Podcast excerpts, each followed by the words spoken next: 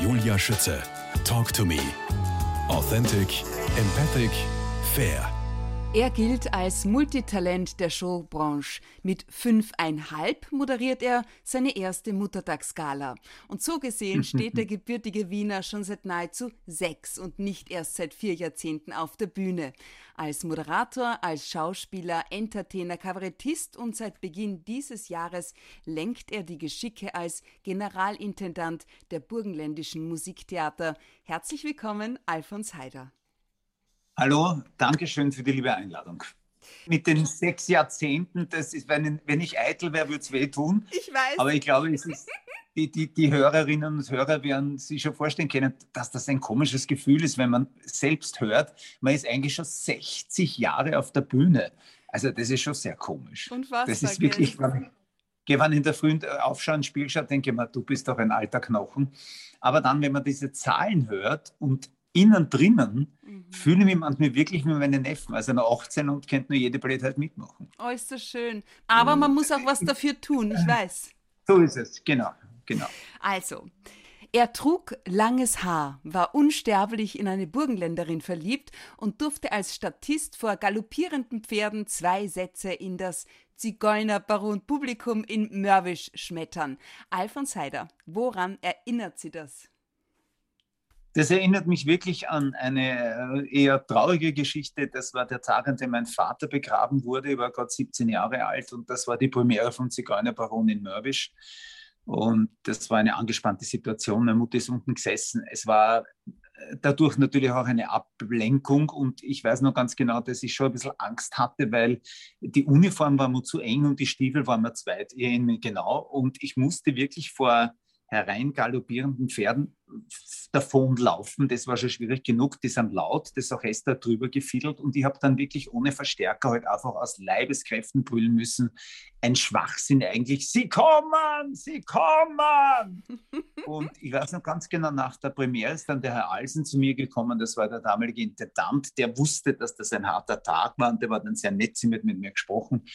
Und da hat er gesagt, na, Burschel, Burschel hat er gesagt, Sie, Sie, Sie haben Talent. Also so wie Sie das heute gemacht haben, das war, war gar nicht schlecht. Sie werden Ihren Weg machen. Also wir werden nächstes Jahr, äh, werden schon vier oder fünf Sets haben. Und ich habe dann gesagt, bitte nicht böse sein, wenn ich wiederkomme, möchte in der ersten Reihe stehen.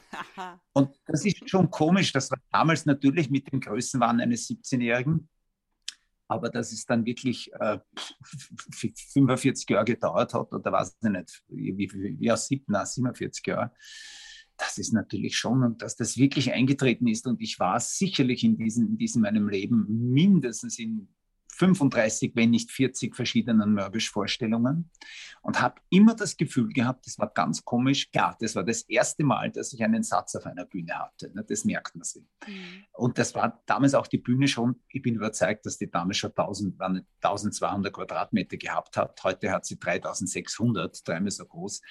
Also das war beeindruckend. Ja, aber es war dann nicht so meins und ich mir gedacht, ja, also so als Statist oder als Chorist, nein, ich möchte schon irgendwie dann auch gescheite Rollen spielen.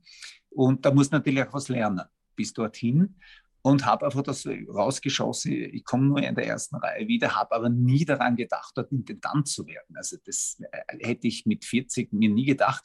Ich habe immer den Seraphim bewundert mit seinen Reden, weil der natürlich sich um überhaupt nichts, wie wir, darf ich das sagen, wie wir Wiener so ja, geschissen hat, nicht über alles wurscht. ähm, und diese Art der Reden werde ich nicht äh, äh fortführen. Ich werde, werde auch äh, so reden, wie mir das Maul gewachsen ist, aber nicht so deftig und vor allem nicht so lang. Also jetzt 47 Jahre später lenken Sie als Generalintendant die Geschicke der Seefestspiele Mörbisch und auch der Festspiele auf Schloss Tabor im Südburgenland. Theater heißt Veränderung, sagen Sie, und die Bühne ist kein Altar. Wie darf ich das mhm. verstehen? Wir haben gesehen, in, nächstes Jahr feiern die äh, Mörbischer Seefestspiele 65-jähriges Bestehen. Lustig, mein 65. Geburtstag auch. Und natürlich äh, das Mecker der Operette. Ich habe immer mir gedacht, schon in den letzten 15 Jahren, naja, äh, es ist halt toll. Es ist der 24. Zigeunerbaron, die fünfte lustige Witwe, äh, ich weiß nicht, die sechste Chardersfürstin. Das sind halt ewige Wiederholungen. Das sind großartige Werke, das ist überhaupt keine Frage. Und ich habe auch immer wieder gemerkt, erstens einmal in den letzten Jahren, dass das Publikumsalter, der Durchschnitt also immer höher wurde und dass immer weniger Junge kamen. Ich glaube, dass die Zukunft natürlich eines Theaters muss die Jugend sein, die man ja dorthin heranziehen muss. Und äh, die Jugendlichen von heute, egal aus welchem Kulturkreis oder egal mit welcher Ausbildung, haben also fast kein Interesse an Operette. Musical ist etwas anderes. Das hat natürlich einen wahnsinnigen Aufschrei gegeben, aber Peter Edelmann hat vor drei Jahren die Rechte geholt für mein Vorgänger Mörbisch für West Side Story. Das war schon nicht unkritisch, weil das natürlich eigentlich mehr Oper ist als Musical, durchkomponiert mehr oder weniger. Aber 108.000 Zuschauer trotz Pandemie, ein absoluter Publikumsrekord, also zwei Zusatzvorstellungen. Ich war involviert mit der Werbung und natürlich auch mit der Neuernennung. Äh, das hat auch noch ein bisschen mehr Interesse hervorgerufen. Also mein Vorgänger hat eigentlich das gemacht, wofür ich geholt worden bin. Er hat nämlich mit dem Musical aufgerissen und hat es angerissen. Und ich habe mir dann überlegt, wie hole ich die Menschen noch stärker ins Boot mhm. mit klassischen Musicals. Darum auch die Entscheidung, auf King and I zu gehen, der König und ich. Erstens einmal habe ich das über 500 Mal gespielt in vier verschiedenen Produktionen europaweit. Mit Glatze, ohne Glatze, mit echten asiatischen Kindern, mit schminkten Tiroler Kindern. Es war herrlich. Ähm, und habe mir auch gleichzeitig überlegt, äh, Schloss Tabor, das ich ebenfalls übernommen habe, dort wurde eigentlich acht Jahre immer und dann mit einer Unterbrechung einer Operette immer Oper gespielt. Aber wir sind sehr schnell drauf gekommen, dass die Südburgenländer eigentlich eine breitere Unterhaltung wollen im Sinne von Unterhaltung und so schön auch Oper ist und so wunderbar, jetzt weiß ich nicht, Martha ist, war der Eindruck dort, dass einfach viel zu wenig Menschen gekommen sind. Und ein, solche Werke auf die Bühne zu stellen, dann nur sechs oder sieben Mal zu spielen, das ist auch finanziell völlig äh, uninteressant. Also da muss man aufpassen. Deshalb habe ich mich dann entschieden, dass wir jetzt Operettenangebot machen in Schloss Tabor, auf Schloss Tabor. Das hat wunderbar funktioniert letztes Jahr mit der lustigen Witwe.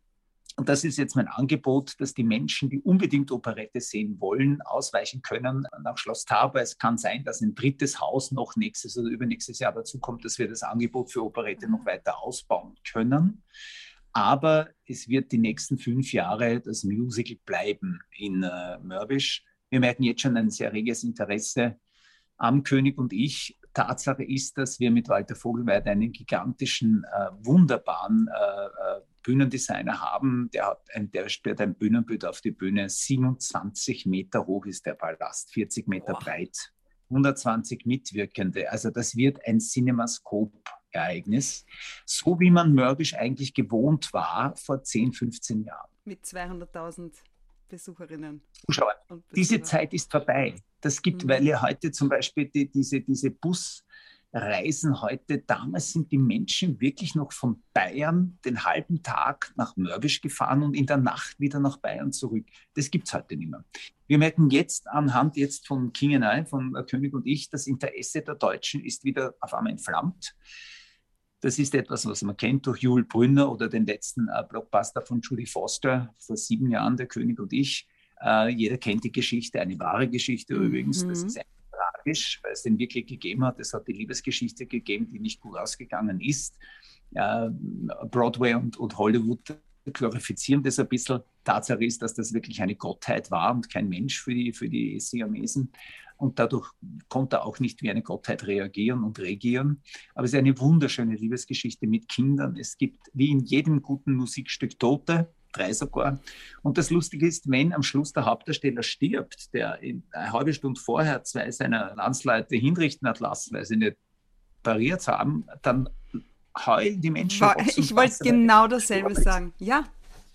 Es ist, und wenn der dann lebend wieder auf die Bühne kommt, toben die Menschen, aber das ist auch das Recht des Theaters und der Fiktion. Das ist völlig in Ordnung. Wen, haben wir, den, den, wen haben wir denn vom Cast her überhaupt? Wie weit sind die Vorbereitungen? Ich will noch keinen Namen oh sagen, aber es wird. Es, na, Wir haben einen Nummer 1 König aus London, der es in London gespielt hat, an Australien gespielt hat, auf Tournee in England gespielt hat. Das ist ein Big Name, ein Big Player ich, aus London. Muss ich gleich googeln, ja? Ja, werden aber, du wirst sehr viele finden, äh, die möglich sind. Wir werden äh, geschlossen asiatische, ein asiatisches Cast haben, was wahnsinnig schwer ist. Wirklich? Und bis jetzt habe ich ja ein Wort vermieden, dass das Unwort ist Pandemie. Wir sind mhm. alle, alle Theater, alle Kulturbetriebe, alle Mitwirkenden bei Theatern, äh, auch die Zulieferer, wir sind natürlich am Ende mhm. durch diese Pandemie. Durch das ewige Aufzu, Aufzu, Aufzu. Das ist tödlich, der Kartenverkauf bricht ein. Wir mussten jetzt am 11. und 12.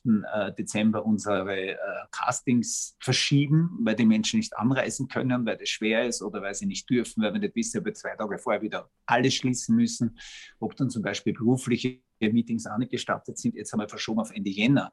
Das Boah. ist natürlich für so eine Produktion sieben Monate vor Probenbeginn nicht unkritisch. Ne? Mhm. Wenn wir so viele äh, äh, asiatische Darstellerinnen brauchen. Wir sind aber gute Dinge und ich bin immer ein positiver Mensch. Wir haben es ja bei Western Story auch geschafft. Da hatten wir es aber leichter. Da waren eben nicht nur diese asiatisch geborenen Darsteller äh, drinnen. Das haben wir jetzt als Auflage auch. Die Verlage sind jetzt in den letzten 30 Jahren durch die MeToo-Affären, durch die ganz anderen Affären, äh, schwarze Darsteller als Weiße geschminkt, geht überhaupt nicht. Ja, also, das wusste ich das gar nicht. Alles okay. ganz, ja, ja, das ist ganz verschärft worden. Ähm, aber wenn alles funktioniert, äh, wird es dann ein, eine wunderbare große Premiere geben am 14. Juli. Ähm, und wir werden dann dort auf 3600 Quadratmetern einen einzigartigen, also der Verlag behauptet, es hat noch nie so eine große Bühnenfassung gegeben von der König. Oh Mann, ich, ich freue mich jetzt schon wahnsinnig drauf. Wirklich. Es wird ein Märchen für Erwachsene sage ich immer. Dazu passend habe ich mich entschieden, auf Schloss Tabor ein Werk zu spielen, nämlich Sissi von Fritz Kreisler. Das ist der Mann, äh, der wunderschöne Geigensoli komponiert hat. Und äh, Hubert Ernst und Hubert Marschka haben den Film Sissi ja gemacht. Und äh, keine geringere, das, das wird, wird dir was sagen, aber vielleicht nicht allen Zuhörerinnen, als äh, Paula Wessely. Ja. Hat 1900, ja, hat in den 90, späten 30er Jahren die Welturaufführung der Sissi gespielt im Theater an der Wien. Die Paula Wessely war die erste Sissi. Lang vor der Romy Schneider. Und aus dieser Operette wurden dann die Romy Schneider-Filme. Das ist eins zu eins die Story. Wir haben eine, wir suchen jetzt noch die Sissi, wir suchen einen König, kann ich auch noch nicht sagen, weil wir Gott sei Dank in einem Land leben, in dem es ein tolles, großes Reservoir an jungen Schauspielerinnen und Sängerinnen und Sängern gibt. Wir haben jetzt ein Mädchen, äh, die wir gerade überlegen, die wirklich 17 Jahre ist. Also die echte Sissi war 16, wie sie ihn kennengelernt hat. Wir haben einen echten Kaiser, äh, einen jungen Darsteller, der 18 ist. Und der Kaiser war wirklich 18. Äh, ich war selbst, glaube ich, 20, als ich es zum ersten Mal gespielt habe in Bad Ischl. Wenn ich mir die Fotoseite anschaue, äh, schaue aus wie ein kleines Kind, also wie, wie kurz aus der Volksschule. Ich habe auch Sissi in sechs Produktionen auch weit über 500 Male gespielt. Ich habe sechs Sissis verbraucht, wenn man das so sagen darf. Ähm, und wir machen das bewusst, dass wir zwei so royale Stücke, ein imperiales und ein royales Stück zusammensetzen. Äh, der Werbeslogan heißt, wo treffen Sie heute noch Kaiser und König im Burgenland? Boah, großartig. Und aber auch, was den Burgenländern heute die Sonne, war damals den Kaisers das Gold. Es wird viel Gold geben, auch natürlich auf Schloss Tabor. Eine wunderschöne Liebesgeschichte, die sich fast so ähnlich abgespielt hat. Das stimmt wirklich, dass die Nene geplant war als, als Kaiserin, mhm. aber dann der Kaiser sich doch in die Sissi verliebt hat. Das ist nicht gut ausgegangen, wie wir alle wissen, oder nicht besonders gut. Und trotzdem ist die Sissi weit bekannter als die Maria Theresia, wobei natürlich die Maria Theresia immer viel realistischer dargestellt wurde in, in, in Filmen und Serien yes. als natürlich Elisabeth. Theater bedeutet wirklich immer Veränderung mhm. und äh, die Bühnenmörbisch ist kein Altar. Dort gibt es riesengroße Galas. Ab 3. Äh, nächstes Jahr zum ersten Mal am 3. Juni die Starnacht am Neusiedlersee. Es ist uns gelungen, die dorthin zu holen. Das ist natürlich toll, in Deutschland, Schweiz und Österreich dieses Bühnenbild da ex exklusiv vorzustellen. Das ist nämlich schon fertig. Also die erste Starnacht, die auf einem königlichen, in einem Palast stattfindet. Äh, das auch als Werbung für Mörbisch natürlich und das Burgenland. äh, das war mir sehr wichtig. Und diese Bühne kann wirklich alles. Sie kann Oper, Operette, sie kann Musical, sie kann Fernsehshow, sie kann Militär, sie kann Blasmusik. Also sie kann eigentlich alles. Und das wollen wir auch in den nächsten Jahren zeigen. Sie kann alles, genauso wie der Alfons Heider. Das ist ja unfassbar, was du da äh, ja. auf, die, auf die Beine stellst. Unglaublich. Und apropos verliebt, ja. Jeder kennt sie. Was hat das Feuer entfacht, dass sie wussten, na, ich will nimmer mehr Papst werden, sondern Gut vorbereitet, Julia. Ich kann das wirklich erzählen, das klingt ein bisschen bekannt. Ich war meiner Cousine Monika sehr eng. Sie kennt die Geschichte, sie wird nichts dagegen haben. Und wir haben damals immer gemeinsam gebadet. Ich weiß nicht, wir waren fast gleich alt, glaube ich. Ich war, ich war drei oder vier Monate älter als sie, dreieinhalb, vier. Und wir haben immer gebadet und Onkel Doktor Spiele haben, haben, uns nicht interessiert, mhm. aber mit dem Quietsche Enterleut sind wir in der Badewanne herum und hin und her und war nicht nackig und hin und lustig war das alles. Aber mit drei oder vier Jahren haben Kinder dann noch keine Hemmschwelle. Das ist einfach, was du hast, habe ich nicht. Ich, ja. ich möchte eins haben, nein, das geht nicht. aber mein Vater, wie ich dann den Wunsch geäußert habe, Papst zu werden, hat mich mein Papa mal zur Seite genommen. Und das habe ich nur, wir haben den Schwarz-Weiß-Fernseher gehabt und da habe ich dann gesehen, wie sie stundenlang irgendeinen alten Herrn mit einer Riesenkrone am Kopf auf einem furchtbar schweren Thron äh, durch den Vatikan geschleppt haben viereinhalb Jahre. Also ich habe verstanden, ich glaube, das ist ein König. Dann hat man mir erklärt, ja, das ist der König vom lieben Gott auf der Erde. Es war schwer zu erklären, wer der Papst ist. Also für mich war das halt ein König mit einer riesen Krone. Alle haben sie in, in, in den Dreck geschmissen und alle haben den begrüßt. Man dachte, das würde werden. Ich auch. Dann habe ich einmal das Wohnzimmer umgeräumt. Meine Eltern waren draußen und ich habe dann wirklich dann, äh, Riesenlampen, habe meine Tiara gebaut, die war so riesig, dass ich umgefallen bin im ganzen Ding, habe einen Sessel am Tisch gestellt, habe mich da drauf gesetzt. Also habe wirklich Papst gespielt. Mein Vater hat das wahnsinnig ulkig gefunden und hat mich dann geholt und hat gesagt, du, Willi, wenn du dann Papst bist, dann darfst du nicht mehr mit der Monika baden. Na, aus war's. Ich habe sofort gesagt, komm nicht in Fahrt den Job brauche ich nicht. Na, dann baue ich mit der Monika nicht mehr Bodenwerf aus. Aber die Begeisterung als Papst hielt nicht lang, weil mit sieben oder so wollte dann schon Tierarzt werden. Mhm. Also okay. dann, aber ich habe auch schon mit fünfeinhalb zum ersten Mal moderiert. Das heißt, also die, die Bretter, die die Welt bedeutet haben, waren immer meins und wenn ich damals nicht so weit abstehende Ohren gehabt hätte, bei der Muttertagsmoderation wäre mir der Zylinder, glaube ich, auf der Nase hängen geblieben. Das erinnere ich mich, weil da gibt es auch Fotos, darüber und dadurch weiß ich auch, dass das wirklich passiert ist. Ach Gott, das ist entzückend. Alfons Heider, geboren worden am 24. November 1957 in Wien. Herzlichen Glückwunsch nochmal nachträglich zum Geburtstag. In 46, danke. Bitte? Ich habe eine Torte, ich habe eine Torte bekommen, ja. Alles Gute zum 66. Ich weiß, ich habe es gesehen auf Instagram. Sag jetzt noch der Valentina Danke. In welchem Umfeld sind Sie aufgewachsen? Äh, sehr beschützt von meinen Eltern. Mein Vater war äh, Arbeiter bei der ÖBB, hat sich da vom Schwellenarbeiter hin, hinaufgearbeitet bis zum Leiter der, Leiter der zentralen Rechnungsstelle, ist dann leider sehr früh verstorben. Meine Mutter war auch immer Arbeiterin, war dann Angestellte und ich würde immer sagen, dass ich das Talent, das Künstlerische von meinem Papa habe, mhm. die Disziplin und die Kraft von meiner Mutter. Und aufgewachsen, ähm, ja, zwei Jahre waren ganz schlimm, weil mich meine Eltern dann, weil sie beide so beruflich äh, gestresst unterwegs waren, immer bei den Großeltern abgegeben haben unter der Woche in Botschaft. Und die Trennungen, das war furchtbar. Also das war, habe ich heute noch als Trauma. Aber es ging nicht anders. Aber meine Großeltern haben mich geliebt und der, der, der, Bruder meines Opas hat einen Hasenstall gehabt. Das war gigantisch mit 50 Hasen. Dann bin ich drauf gekommen, dass wir die am Sonntag, jeden zweiten Sonntag essen. Damit war die Begeisterung natürlich. Und die, die Geschichte mit Tierarzt war auch gegessen. Genau. Aber ich bin dann damit gleich äh, aufgewachsen mit sehr vielen Tieren, habe hab alles, alles nach Hause geschleppt, was ich gefunden habe. Tote Vögel, Würmer, Schnecken, ich weiß nicht, irgendwann meine Riesenspinne zu Hause braucht meine Mutter ist immer ohnmächtig geworden. Ich habe alles nach Hause geschleppt und ich habe auch in der Volksschulzeit, also dann glaube ich von der, vom sieben Jahren sicherlich fünf Jahre durch, so bis ins erste Gymnasium, immer den Sommer fünf Wochen im Stall bei der Familie Pirsting in Tulwitzviertel verbracht. Ich habe dort wirklich mich in eine Box gelegt, habe mit dem jüngsten Kalberl immer geschlafen Und die, die, Bauern haben das völlig natürlich empfunden. Es, es war nichts grauslich für mich. Es war wahnsinnig angenehm. Diese Viecher haben immer eine sehr enge, der, der Abschied war immer schlimm, ja. Und dann gab es eine berühmte Kuh, die hieß Thekla.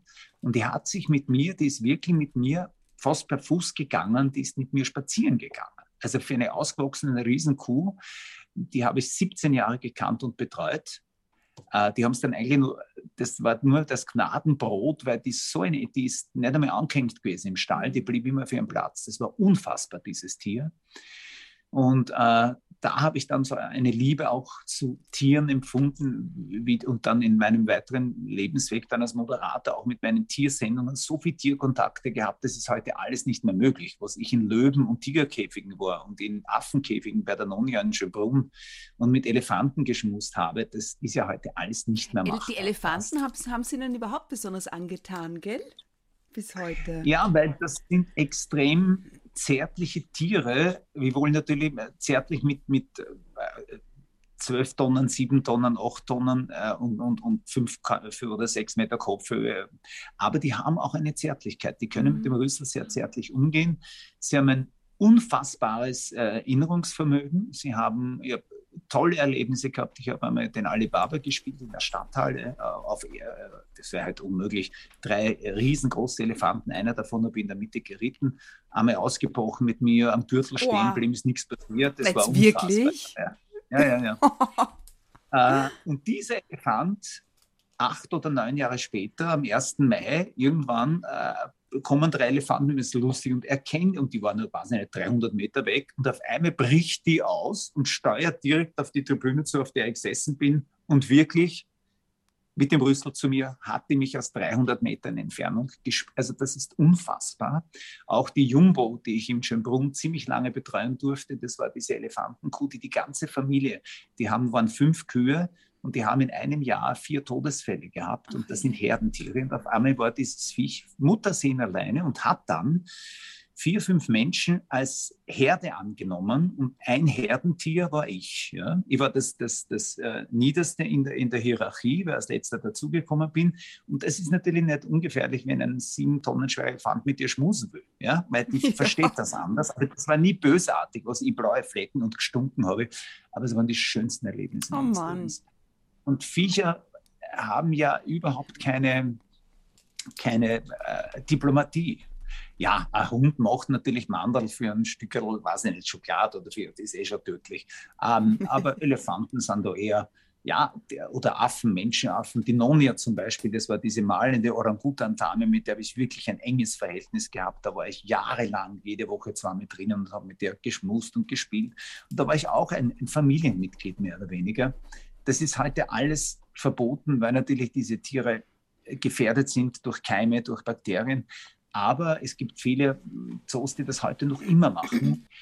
Ähm, es gibt da unterschiedliche Meinungen. Ich habe immer den Eindruck, wenn ich so Tiere sehe, wie die agieren mit ihren Betreuern, das ist schon sehr wunderschön. Apropos enges Verhältnis, das Europaballett St. Pölten und Alfons Haider, mhm. zuerst als Special Guest, mittlerweile auch als Moderator, zuletzt im Oktober dieses Jahres im Einsatz gewesen. Woher kommt Ihre Verbindung, Ihr persönlicher Bezug zum Ballett? Die, dieses Ballett hat mich einmal vor, ich glaube, acht Jahren angefragt, ob ich was moderieren möchte.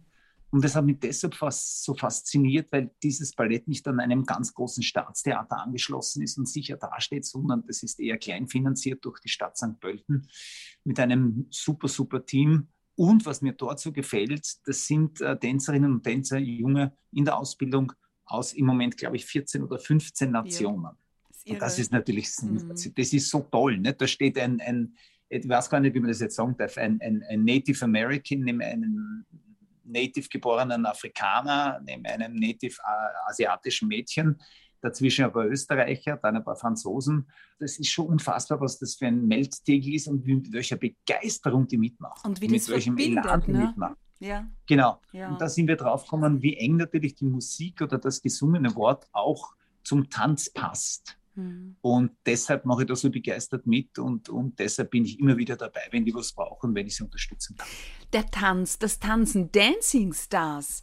Äh, worin liegt die Faszination für Sie oder was hat es Ihnen bedeutet, auch bei der sechsten Staffel von Dancing Stars selbst äh, übers Parkett zu wirbeln? Das war ein bisschen kompliziert, weil ich habe es ja viermal sehr erfolgreich selbst moderiert oder fünfmal, also den Anfang, Erfolg mit der Miriam ein bisschen aufgebaut.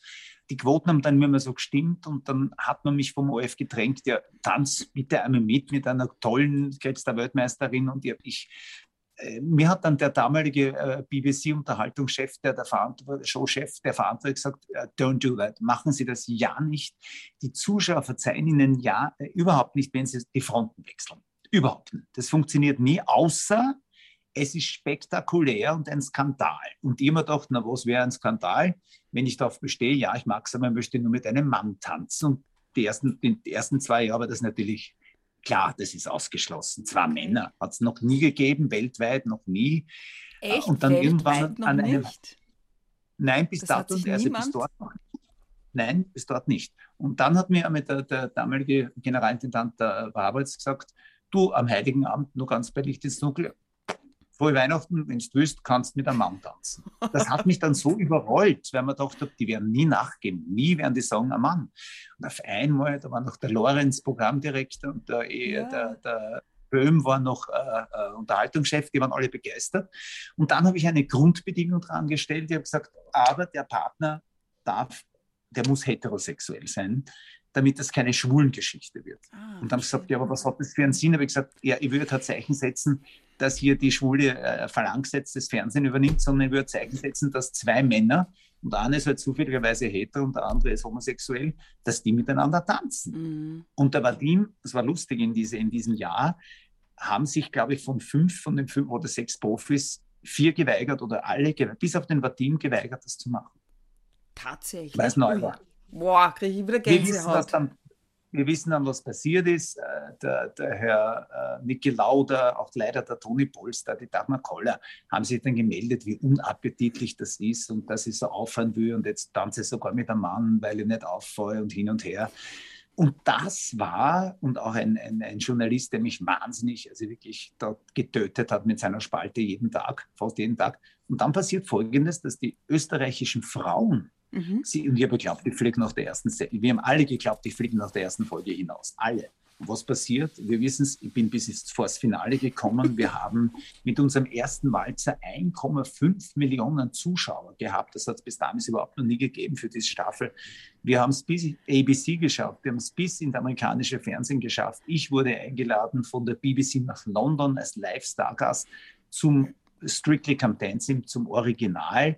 Und da saß damals der, der, der uralte, damals schon uralte, der das moderiert und erfunden hat. Ich glaube, der jetzt 40 Jahre, das hieß bei der BBC Strictly Come Dancing. Der Moderator war auch Weltmeister und Tänzer selbst. Und der hat dann mir rausgeholt und hat mit mir geredet, der Bruce Forsyth. Und das war ausgemacht mit der Regie. Er hat es nicht gewusst, die Regie hat es gewusst. habe ich gesagt, Bruce, uh, would you like a dance? Tanz mal einen Walzer. Die Leute haben getobt. Und dann schnappe ich mir den und führe den, ja. Und der schaut mir an und bleibt dann stehen und sagt, wait a minute, wait a minute, am I leading or are you leading? Also führe jetzt hier oder führst du? Dann hat er gesagt, so alt sein habe ich müssen, dass ich mit einem anderen, der mich führt. Also großartig. Es war die, schon eine der schönsten, es war eine der schmerzhaftesten Zeiten meines Lebens. Acht Kilo abgenommen, zwei Rippen wow. gebrochen, über mehr im Spital bei den Ärzten als irgendwo. Aber ich möchte es nicht missen. Alfons Heider, wir sprechen in Teil 2 gleich weiter.